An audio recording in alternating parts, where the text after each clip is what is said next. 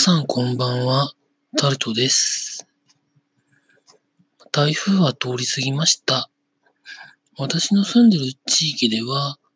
言うほどそれほどでもなく、被害は少なかったんですけれども、淡路島の方で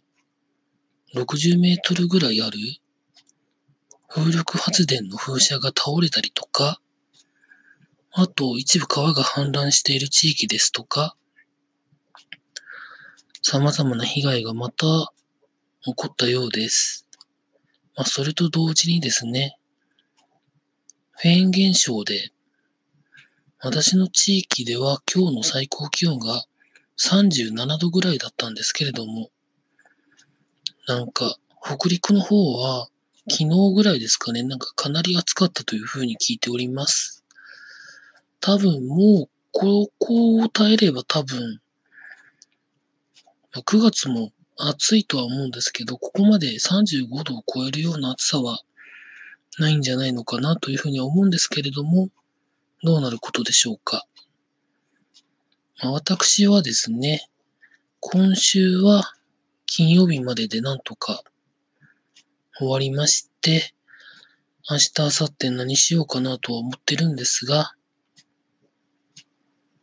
なんかですね、スポーツ系のイベントがあったりですとか、多分もう、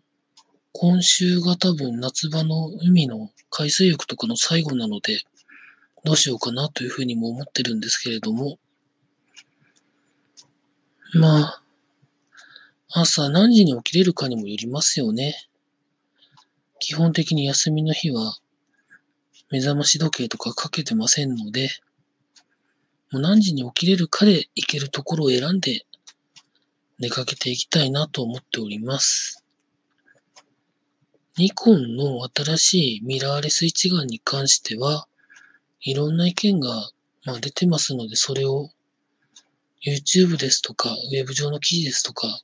ちょこちょこ見ながら、う